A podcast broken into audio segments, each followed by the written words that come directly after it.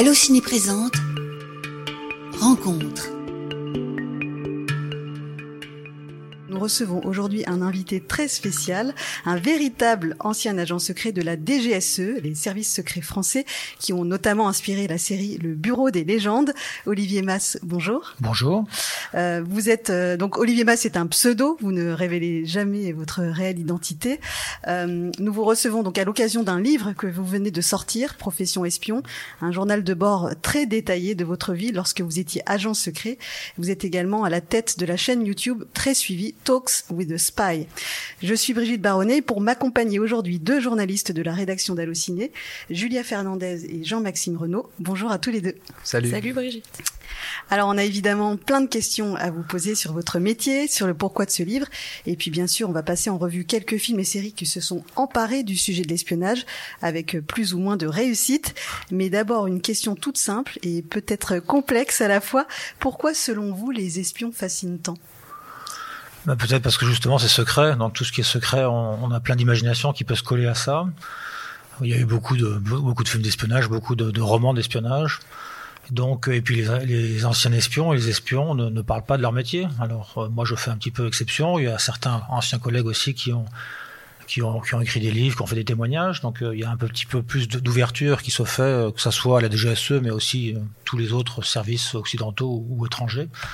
Donc voilà, je pense que c'est ça, c'est le secret, c'est des opérations, c'est de l'opérationnel, c'est de l'adrénaline. Donc tout ça, ça fait rêver, c'est normal. Et est-ce que c'est de voir justement des films ou des séries qui vous ont euh, fait penser que ça pourrait être un métier qui vous plairait? Bah, ça a dû ça a dû rentrer en ligne de compte, mais j'avais euh, j'avais notamment un un ami de, de mon père qui était euh, qui était à la DGSE et on me racontait un petit peu euh, quelques exemples de sa de sa carrière même si on me racontait pas en détail ce qu'il avait fait mais c'était ça me semblait complètement passionnant et donc c'est surtout l'expérience familiale qui m'a donné envie de, de rejoindre ce métier. Alors dans votre livre, hein, vous revenez en détail sur votre parcours, euh, sur euh, votre métier avant de, de, rejoindre la DGSE. Donc voilà, on, on invite les auditeurs à, à, se plonger dans le livre si vous voulez savoir comment on rentre euh, à la DGSE. Donc nous, nous avons le privilège de, de, vous voir parce que vous ne montrez jamais votre votre visage. Euh, mais alors du coup, moi, la question que je me posais et je me posais avant de vous voir aujourd'hui, c'est à quoi ça ressemble un espion? Est-ce que c'est plutôt un, un, James Bond ou un Malotru, donc qui est le nom du personnage de, de Mathieu Katsovitz dans le Bureau des légendes Donc en me voyant, vous, vous avez la, réponse. Mais alors pour euh, les auditeurs qui ne me voient pas, donc ça ressemble à, ça ressemble pas forcément à Monsieur Tout le Monde, mais un petit peu. Et puis il y a autant de profils que d'espions. On est, on est nombreux. La DGSE, c'est une maison qui fait, euh, qui fait 5000 personnes en, en comprenant le service action. Donc il y a autant de physique que de, que de profils, euh, donc c'est très, c'est très varié. Et je pense que quelqu'un qui a un physique trop marqué, quelqu'un qui est très grand, par exemple, c'est pas forcément très bien. Il faut, faut un peu mieux se, se noyer dans la masse. Ce qui n'empêche pas certains d'avoir euh, du charisme, euh, être à l'aise en société et au contraire d'attirer l'empathie, euh, d'attirer les, les, les, confidences. Donc, donc voilà, pas, pas, de, pas de profil type physique. C'est surtout un métier d'homme ou de femme? Ben, Les deux les deux. Euh, il y a de plus en plus de femmes à la DGSE. On a besoin de, pour recruter une femme, c'est souvent bien de mettre une femme en face. Et puis, pour faire parler les hommes, c'est bien aussi d'avoir une femme. Donc non, c'est très utile. Et, on a des femmes qui font carrière à la DGSE, qui montent les échelons, qui commandent. Voilà. Qui, donc la, la porte est ouverte pour les femmes aussi. Alors avant de parler plus en détail du Bureau des légendes, qui fait d'ailleurs l'objet de toute une vidéo sur votre chaîne YouTube, on va parler d'adaptation de, en série au sens large. L'espionnage a fait l'objet de beaucoup, beaucoup de séries et Jean-Maxime, tu t'es justement penché sur la question. Alors c'est vrai qu'en matière de séries, l'espionnage est revenu en force ces dernières années, mais c'est un genre qu'on associe beaucoup aux années 60 et 70 et plus particulièrement à la Grande-Bretagne puisqu'il y a eu plein de séries d'espionnage britanniques cultes à cette époque, notamment bien sûr Mission Impossible, Chapeau melon et bottes de cuir, c'est les plus connus. Euh, elles sont un peu passées de mode dans les années 80-90 et il y a eu un vrai retour en force à partir des années 2000. On peut dater ça aux arrivées de 24 heures chrono et Alias en 2001. Euh, c'est aussi l'époque post 11 septembre. Euh, c'est une de celles qui a le plus marqué les esprits, 24 heures chrono. mais il y a aussi Homeland par les mêmes créateurs qui a remporté énormément de prix et la saison 8 d'ailleurs qui sera proposée en 2020 sera la dernière. Donc c'est peut-être la fin d'un cycle en termes de séries d'espionnage, on verra. En tout cas, à l'instant T, j'ai regardé le top 10 des séries d'espionnage selon les notes spectateurs d'Allociné. Et c'est assez varié. On a Le Bureau des légendes en numéro 1, mmh. avec une note de 4,4 sur 5. Et puis ensuite viennent Deutschland 83, qui vient d'être diffusé sur France 3, une série allemande. Euh, Jack Ryan, qui a été pas mal critiqué d'ailleurs sur sa représentation des violences en France, qui était très caricaturale. C'est une série qui est disponible sur Amazon. Euh, on a donc bien sûr 24, The Spy, les séries Marvel, Agents of Shield et Agent Carter, qui sont des séries d'espionnage, mais voilà, un peu particulières. Il y a Strike Back également, et puis la série israélienne très remarquée, Foda. Euh, et c'est vrai que les Israéliens ont vraiment fait de la série d'espionnage une de leurs spécialités ces dernières années. Et puis en dixième position, il y a une autre série française, c'est Au service de la France, qui est plus dans un esprit comique à la OCS, OSS 117, pardon, qui en partage d'ailleurs les auteurs. Et là, la série a une note de 3,7 sur 5. C'est une série Arte qui a connu une seconde vie grâce à sa mise en ligne récente sur Netflix. Euh, alors je me demandais si pour vous les séries d'espionnage c'était un petit peu comme euh, comme les séries médicales pour les médecins et les infirmières. C'est quelque chose que vous fuyez parce que justement ça vous rappelle trop le travail. Non, du tout. Je vais avoir tendance à les regarder avec plaisir. Euh, bon, notamment le Bureau des légendes. Moi, je suis content que les, lecteurs d'Allociné euh, le mettent en numéro un, parce que je pense que c'est une des meilleures, sinon la meilleure, en tout cas la plus réaliste, euh, suivant la DGSE. Mais c'est plus réaliste que Homeland, par exemple. Euh, moins rocambolesque. Euh, ouais. Trouver qu'Homeland, c'est, pas représentatif d'une réalité. Il y a, Homeland, il y, a des, y a des agents de la CIA qui ont participé hein, à l'écriture du scénario, donc il y a aussi plein de séquences très réalistes. Euh, j'ai beaucoup aimé. J'ai, j'ai, j'ai fini par décrocher après la troisième saison. Comme beaucoup de gens. Comme beaucoup de gens, voilà, c'est ça. Peut-être à la mort de comment il s'appelle Brody. Ou, ouais, voilà. Brody, ouais. Je pense que c'est, j'aimais bien cette cette relation avec ce personnage-là qui me semblait très fort, très intéressant, parce qu'on savait jamais où est-ce qu'il se trouvait, bon, mauvais. Euh, retourner, pas retourner. Donc ça, c'était passionnant. Et puis le personnage principal est un peu euh, donc la femme un peu atypique, donc un peu extrême.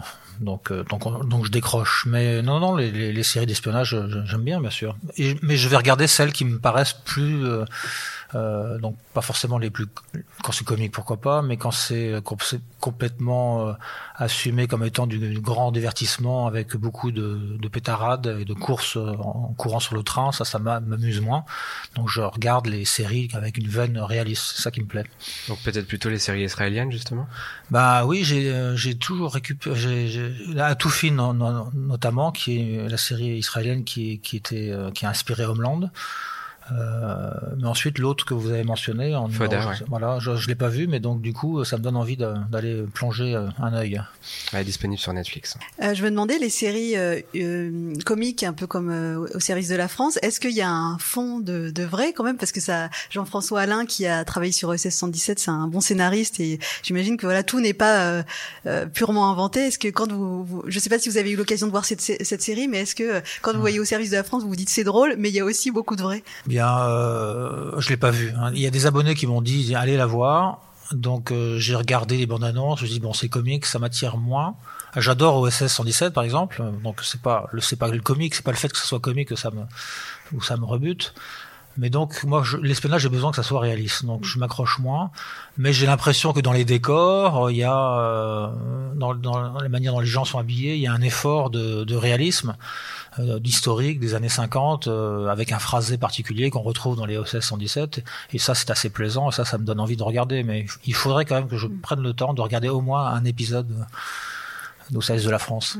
Oui, oui, elles sont très bonnes et on attend peut-être d'ailleurs une saison 3. Mm. Euh, on parlera plus de cinéma tout à l'heure, mais est-ce que vous avez le sentiment que le format série correspond mieux à ce qu'on peut dire sur l'espionnage que le cinéma? Mm. Question intéressante. Je, moi, je trouve qu'il y a des très bons films d'espionnage, donc on peut très bien arriver à s'exprimer sur un format de deux heures. C'est vrai qu'une série, dans l'espionnage, moi, ce qui me plaît souvent, c'est la relation officier traitant, source. Et donc, et donc, c'est bien de, de l'inscrire dans le temps, avoir des rebondissements, de connaître les personnages, d'aller au cœur de ce qu'ils sont, de ce qu'ils, de ce qu'ils croient. Et donc la série, c'est parfait pour ça. À présent, pénétrons dans le bureau des légendes, création originale de Canal+. La saison 5 est en approche et avec toi, Julia, on va faire un point sur cette série. Alors tout à fait, le bureau des légendes, donc c'est pour rappel quatre saisons de diffusées, soit 40 épisodes, des missions entre la Syrie, l'Iran et la Russie, de nombreux spécialistes consultés. C'est aussi la première série française à avoir industrialisé sa production avec une saison diffusée tous les ans, une grande reconnaissance de la part des agents de la DGSE consultés pour la fidélité de sa retranscription de leur environnement, un succès à l'international où la série est connue sous le nom The Bureau, et un projet de remake en préparation, on en est là. Et donc la série pourrait s'achever au terme de sa saison 5, dans laquelle Louis Garrel fera partie des petits nouveaux à rejoindre le bureau après l'arrivée de Mathieu Amalric en saison 4, et Jacques Audiard en personne sera en charge de la réalisation des deux derniers épisodes, histoire peut-être de finir la série en beauté, car en effet, Eric Rochant, le showrunner historique de la série, souhaiterait passer le flambeau, car il est usé après des années de bons et loyaux services euh, sur la série. Il a ainsi déclaré en interview chaque saison est pire que la précédente en termes de création, c'est une torture absolue. Aux États-Unis, il ajoute, les showrunners reprennent de temps en temps les séries. Par exemple, David Chase qui a lâché la série Soprano. Aaron Sorkin a aussi lâché la série The West Wing après quelques saisons. Peut-être que ce n'est pas possible pour le Bureau des légendes parce que la vision de la thématique m'est très personnelle, mais c'est aussi parce que le métier aujourd'hui en France n'est pas encore mûr pour ça, on est encore en formation. Et donc bien qu'Eric Rochant ait du mal à lâcher son bébé, il faut préciser qu'il est aussi courtisé par les Américains, car il vient en effet de rejoindre une célèbre agence américaine pour le représenter dans ses futurs projets aux États-Unis. Alors est-ce que, à l'image de Malotru, l'agent double incarné par Mathieu Kassovitz dans la série Le Créateur est-il prêt à faire des infidélités à la France? On ne sait pas, quoi qu'il en soit, Canal+ n'a toujours pas annoncé la fin de la série à l'heure actuelle.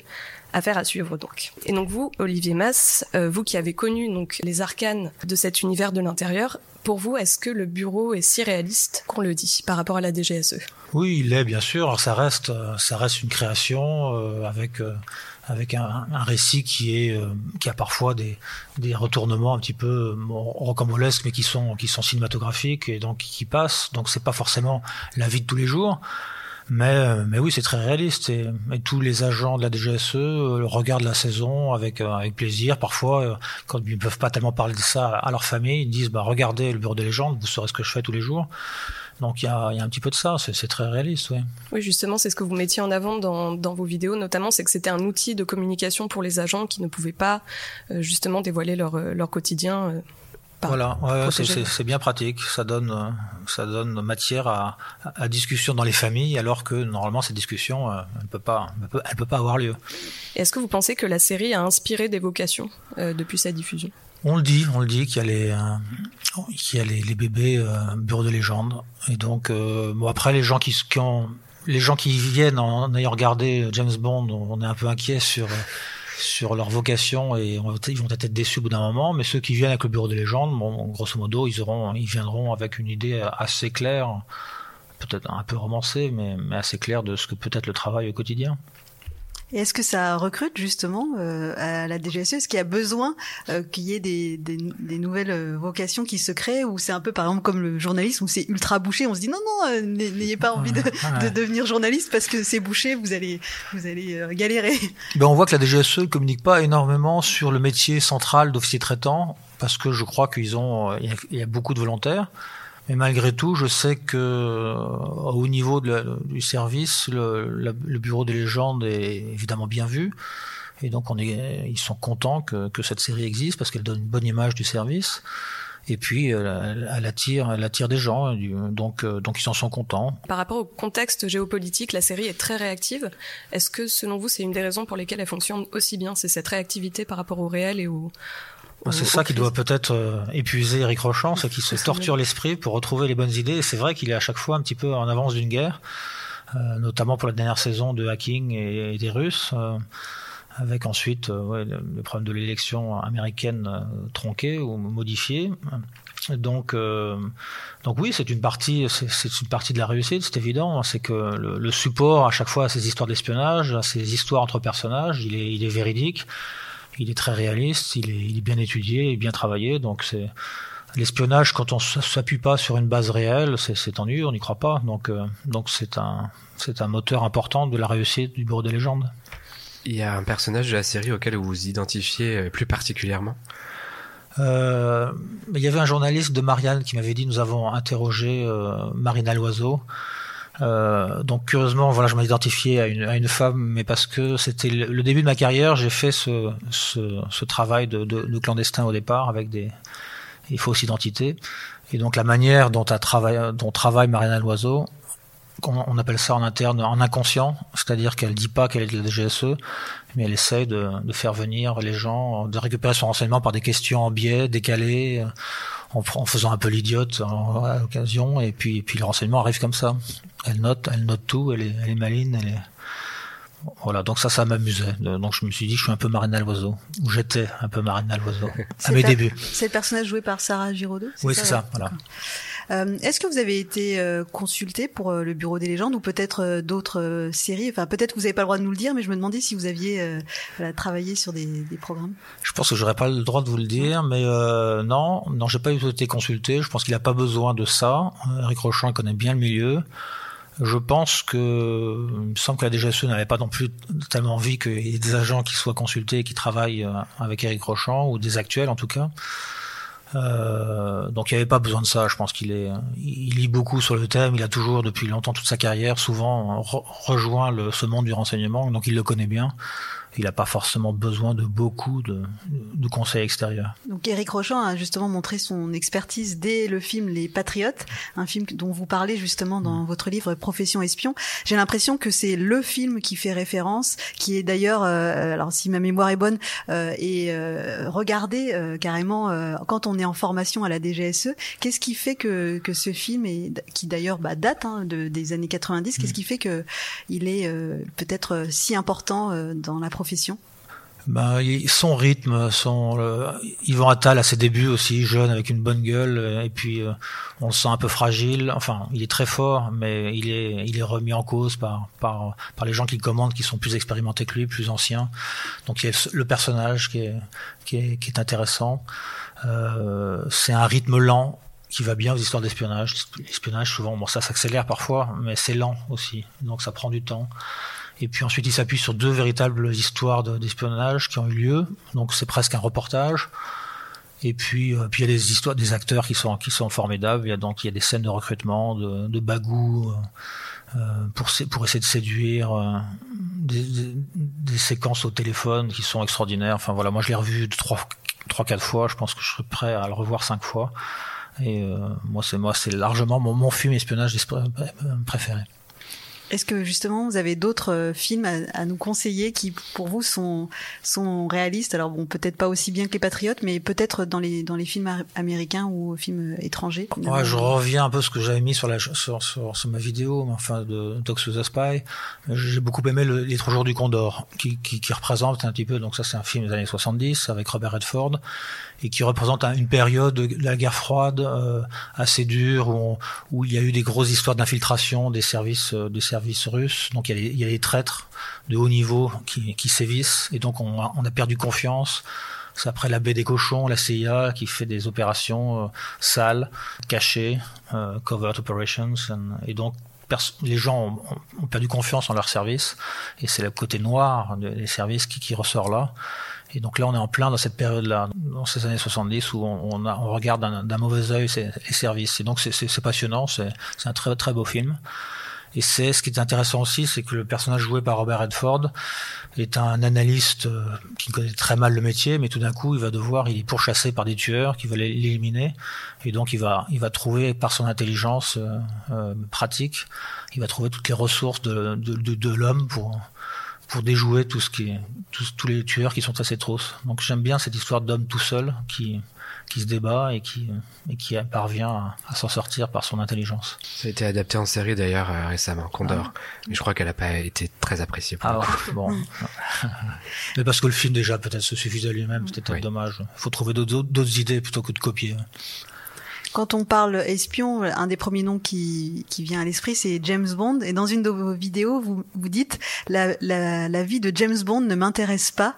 Euh, Est-ce que vous dites ça parce que c'est euh, vraiment trop cliché? Enfin, d'ailleurs, on a l'impression que chaque film suit un modèle très précis. On sait que il va, euh, il va faire tomber euh, la, la, demoiselle, etc. Enfin, il y a un grand méchant, très voilà, très, très très méchant. Est-ce que c'est finalement c'est c'est ce qu'il y a de plus cliché de où, il y a il y a quand même aussi du, du vrai bah, c'est-à-dire que toute ma démarche, moi, au travers de ma chaîne YouTube, de mon livre, c'est, d'aller contre justement le cliché James Bond. Mais ça ne veut pas dire que j'aime pas James Bond. Je les ai tous vus et je regarde, je continuerai à les regarder. Je trouve que Daniel Craig est un très bon James Bond. J'ai adoré. Mon, préféré, c'est évidemment Sean Connery. Donc il y a, y a, une classe James Bond. Euh, et, et, ça, et ça participe aussi du mythe de l'espionnage à, à, à plein. Et donc, euh, donc je ne rejette pas cet, héritage-là, mais euh, évidemment, ça n'a pas grand-chose à voir avec avec de l'espionnage. Il n'y a pas, il y a pas le plaisir du renseignement, il n'y a pas la confrontation intellectuelle, il n'y a pas. On travaille tous sur de l'action, sur euh, sur des baffes, du, du flingage, des des, des histoires de séduction, très bien.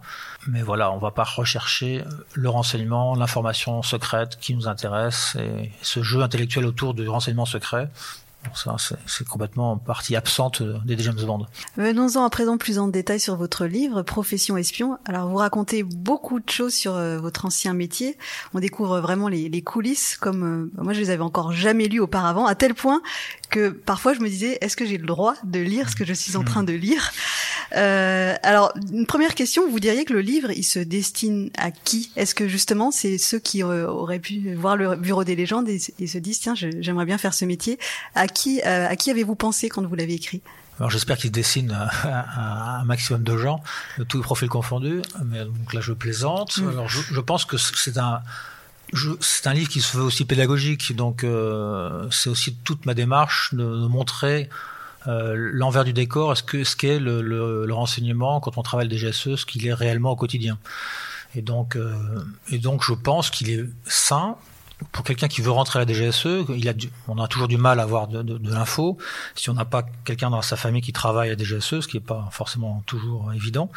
Et donc si on n'a pas ce, ce canal-là, on a du mal à, à avoir une, une, impression de dire bon, d'accord, mais qu'est-ce qu'on fait tous les jours On a des missions à l'étranger, il y a des sources du renseignement, j'ai vu le bureau des légendes, mais, mais tous les jours c'est quoi?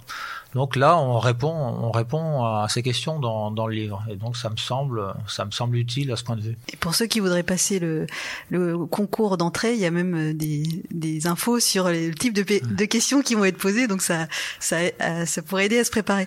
J'ai que... d'ailleurs eu, pardon, je vous coupe, mais il y a une abonnée qui vient de lire le livre et qui m'a dit ah les tests, moi c'est toujours les mêmes. Ah, c'est vrai. Elle, elle, se rappelle d'un enfin, test que je mentionne et dit mais il a toujours cours. Ah. Donc oui, je pense que ça va devenir un truc mythique. Dans dix ans, il sera le même ça sera.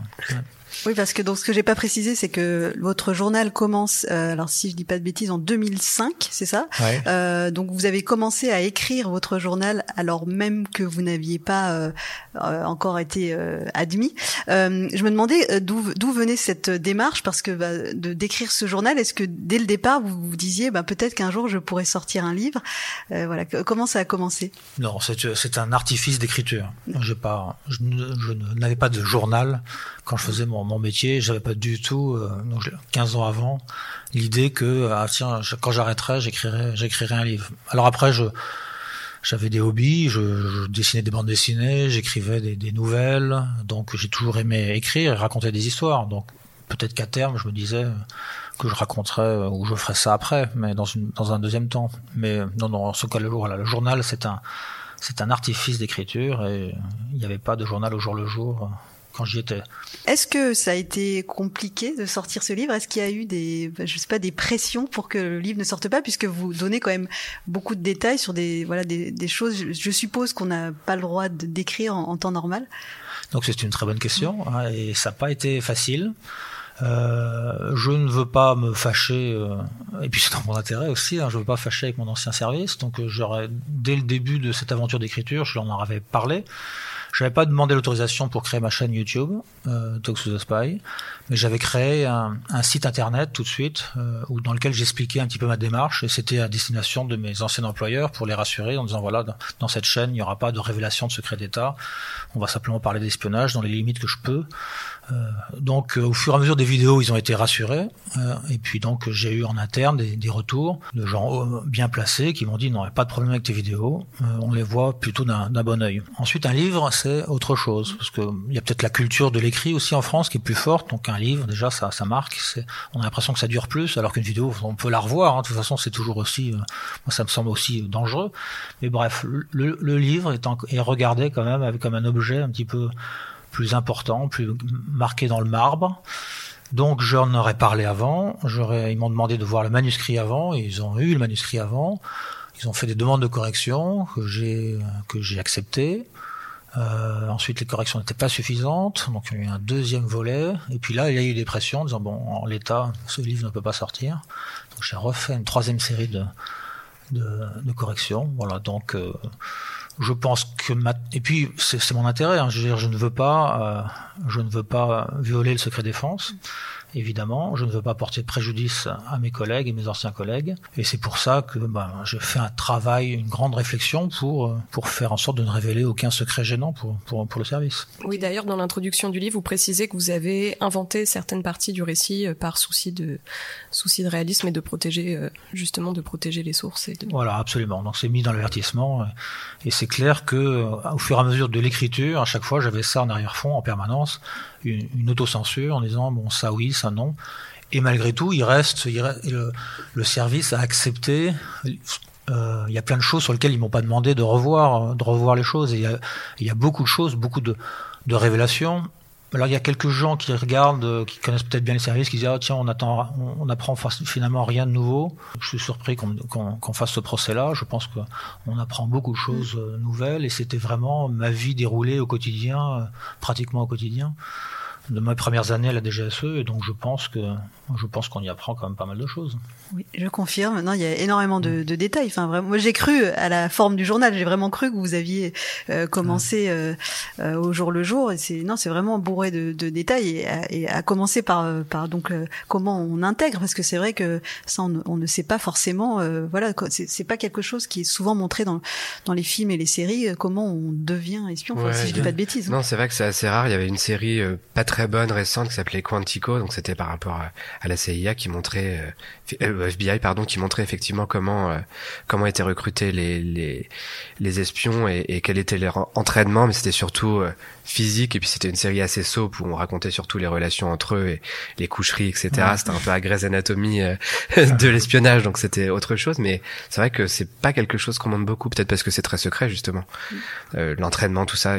Après c'est souvent un, un, entraînement aussi à l'écriture euh, donc il y a, y, y a, des mesures de sécurité de terrain mais ensuite c'est aussi c'est aussi un travail un peu comme un travail de journaliste qu'on nous apprend à, à, à écrire à à tout noter, avec un certain formalisme interne propre à, la boîte. Donc, euh, donc ça, ça c'est pas forcément secret, mais c'est mais c'est pas non plus très euh, glamour. Donc on montre pas non plus ça dans les séries. Donc euh, et je pense que ça fait partie de de l'information qu'on peut donner à des éventuels euh, futurs candidats. Donc vous disiez qu'il y a eu plusieurs versions du livre. Est-ce que vous, enfin, de, vous avez dû réécrire mhm. Est-ce que la version qui sort aujourd'hui est euh, finalement euh, approuvée par la DGSE ou est-ce que elle est encore un peu problématique et ils se disent bah là peut-être que vous en dites un peu trop sur ce qu'on fait. Bonne question là encore. Elle est, on est au cœur hein, des discussions que j'ai eues ces, ces derniers temps, ces derniers mois. Donc elle n'est pas officiellement approuvée. Je pense qu'ils le feront jamais. Je pense que dans le principe, de toute façon, ils veulent de la transparence, ils veulent de la communication. Donc ça, c'est pour ça qu'au départ, ils me disaient bon, on va, travailler ensemble. Pourquoi pas? Mais ensuite, une fois que le livre est là, il y a des réticences quand même, voilà, parce que sur le principe, c'est vrai qu'on peut, poser la question. Maintenant, ça, je peux donner aussi envie à d'autres de dire tiens, mais moi aussi, je vais raconter mes histoires. Et donc ça, c'est pas souhaitable. Donc, euh, donc c'est voilà, c'est pas le livre n'est pas validé, mais euh, on verra ensuite. Euh, il est quand même sorti, ils n'ont pas empêché sa, sortie. Et je pense qu'en l'état, il fait plutôt plus de bien au service qu'il qu'il fait de mal.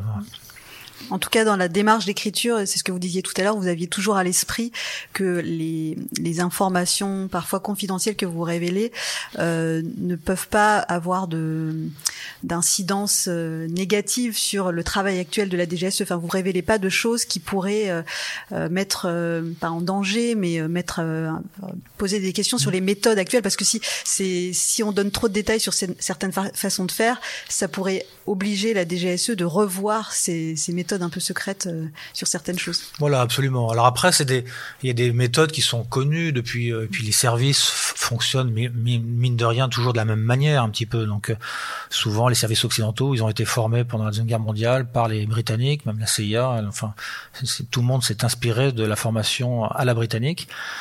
Et donc, euh, donc finalement, les, les, et puis quand on lit aussi des, des, des ouvrages très précis sur euh, sur les services russes, le KGB, euh, pareil, bon, on s'aperçoit que les espions sont assez similaires, ont, la même manière de travailler. Donc quand on parle technique, c'est pas ça qui est, c'est pas ça le vrai secret, parce que le, vrai secret, c'est sur quoi on travaille, avec qui on travaille, quelles sont les sources.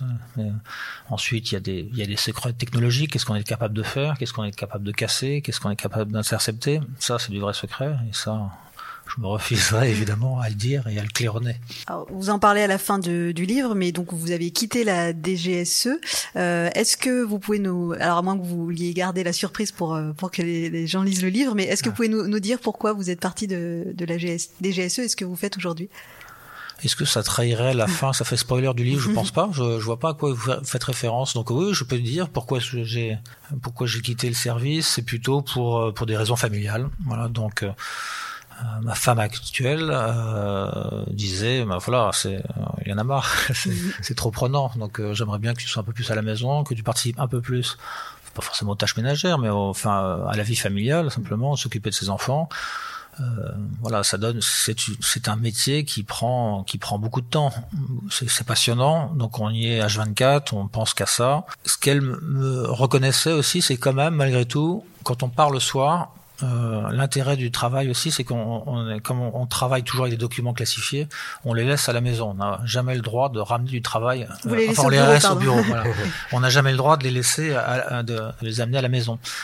Donc au moins, ça facilite le, la transition. Mais quand on arrive euh, bah, trop tard, mais chez soi, euh, quand même, là on est, on est là quoi. Donc on, on travaille pas. On va pas vérifier ses mails, on ne reçoit pas, on reçoit pas ses et donc voilà, c'était un choix familial. Et puis moi finalement j'avais fait le tour de ce que j'avais envie de voir et de faire à la, DGSE. C'était un rêve, je l'ai fait.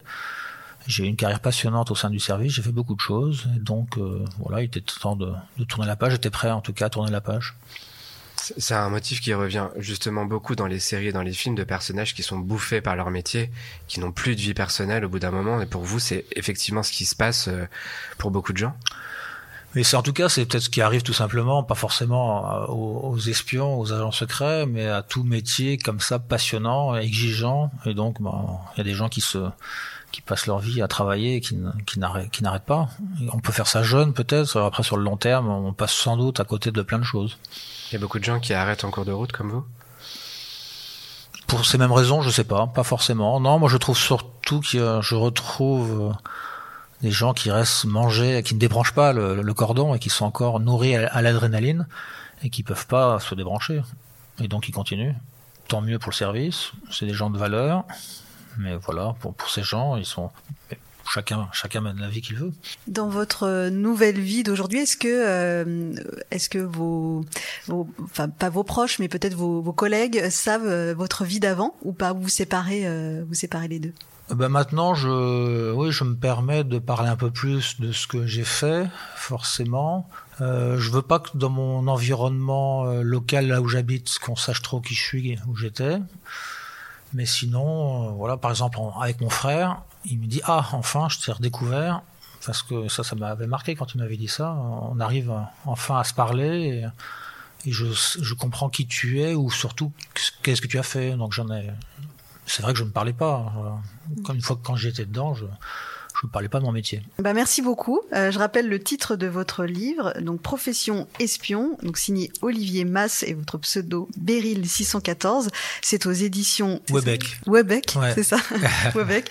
Euh, je rappelle également votre chaîne YouTube avec donc plein de vidéos coulisses sur euh, euh la profession d'espion. Donc ça s'appelle Talks with a Spy et euh, donc il y a une forte actualité autour de l'espionnage, d'où l'idée aussi de, de, cette émission. Donc outre le Bureau des légendes qui revient bientôt, il y a également actuellement une exposition à la Cité des Sciences à Paris, donc qui s'appelle Espion avec un S tout simplement, qui se tient jusqu'au 9 août 2020. Et puis il y a évidemment beaucoup d'autres livres qui sont sortis autour du, du Bureau des légendes. Voilà, j'en ai quelques exemplaires sur le bureau. Vous avez le Bureau des légendes décrypté de Bruno Fuligny avec une préface d'Éric Rochant, le Bureau des légendes dictionnaire de l'espionnage, et donc avant tout votre journal vraiment très très euh, complet avec euh, énormément de détails sur comment on rentre à la DGSE qu'est-ce que la, véritable vie d'un espion, puis comment on, en, sort euh, également. Euh, bah, merci beaucoup d'être d'être venu euh, nous parler avec autant de détails de votre métier. C'était passionnant. Et puis merci beaucoup Julia et Jean-Maxime pour vos interventions, puis Agathe à la réalisation. Merci beaucoup. Allô ciné.